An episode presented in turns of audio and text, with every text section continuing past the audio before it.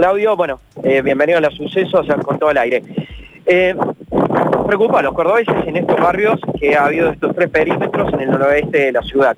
Pero la pregunta concreta también, si va a haber otros barrios en los cuales también va a haber restricciones sanitarias. ¿Cómo le va? Muy buenos días. Bien. De acuerdo a la dinámica que nos está dando la pandemia, no podemos decir si mañana va a haber eh, nuevos barrios con el mismo concepto sanitario.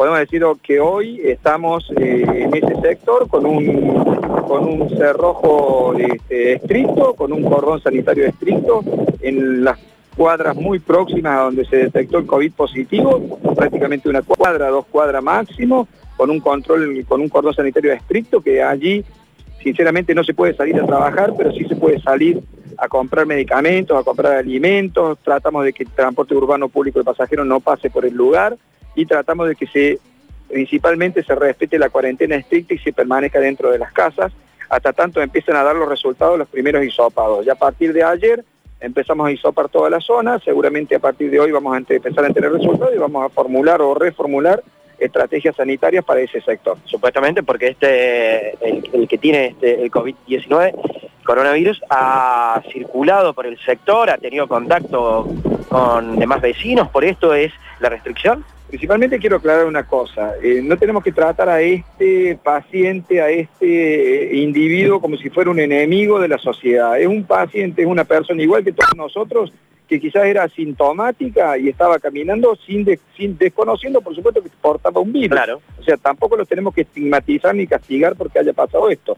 Esto es una situación que pues. es común que pase, va a pasar, y tenemos que tener en cuenta que todos sus contactos directos tienen que tenemos que hacer hisopado para quedarnos tranquilos que el virus no ha circulado en el sector. Por eso, de acuerdo a los resultados, vamos a ir viendo la capacidad, si agrandamos, si achicamos, si estiramos, este, este control, de este, este cordón sanitario estricto. Vamos a esperar los primeros resultados.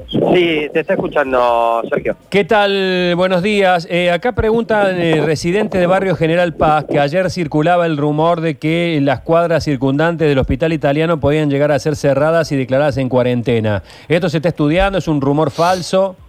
No, eso en principio es un rumor falso que vamos a tener que esperar el concepto epidemiológico. Nosotros siempre decimos lo mismo, todas las acciones que se llevan a cabo son con dos objetivos, cuidar a la comunidad y resguardar la investigación y facilitar la investigación epidemiológica. Por lo tanto, todos estos sectores se llevaron a cabo porque consideraba el servicio de epidemiología que nosotros debíamos hacerlo. Por el momento no se tomó ninguna acción en cuanto a inmediaciones del hospital italiano, eso nos va a derivar desde, si en algún momento se hace, desde epidemiología le van a informar el COE para que nosotros llevemos a cabo el procedimiento. Hasta hoy no hay nada planificado como para cerrar inmediaciones del hospital italiano. Bien, bien, perfecto. Muchísimas gracias. No, por favor, gracias. No sé si te quedó algo pendiente, eh, eh Claudio, sí, preguntarle sobre, a ver, el otro día estuvimos con ferias francas, eh, son las ferias eh, municipales, que bueno, son 350 trabajadores, familias, que no están pudiendo trabajar, por supuesto, por este aislamiento querían presentar un protocolo y demás, con menos puestos, con controles de, que son al aire libre y hay otros mercados que son cerrados y están abiertos. ¿Hay alguna posibilidad? ¿Se ha llegado eso hacia ustedes? nosotros tuvimos nota con eso. Nosotros vamos a receptar todas las notas que, consideren que son necesarias estudiarlas por el COE. Debemos saber que estamos en una zona de transmisión comunitaria que cada una de las actividades que se llegan a poder autorizar van a tener que ser bajo estricto protocolo y cumplimiento de normas de seguridad en cuanto a bioseguridad, en cuanto a normas de epidemiología en cuanto a normas de salud. No puedo decir no lo vamos a autorizar ni, lo vamos a autorizar. Tenemos que estudiarlo, tenemos que estudiar los protocolos, tal cual lo estamos haciendo con las industrias, junto con el Ministerio de Industria. Se van analizando todos los protocolos, se va autorizando o no cada una de las actividades que deben ser progresivas, sistemáticas y trabajadas bajo un estricto control. Muchísimas gracias, Claudio. muchísimas gracias a ustedes.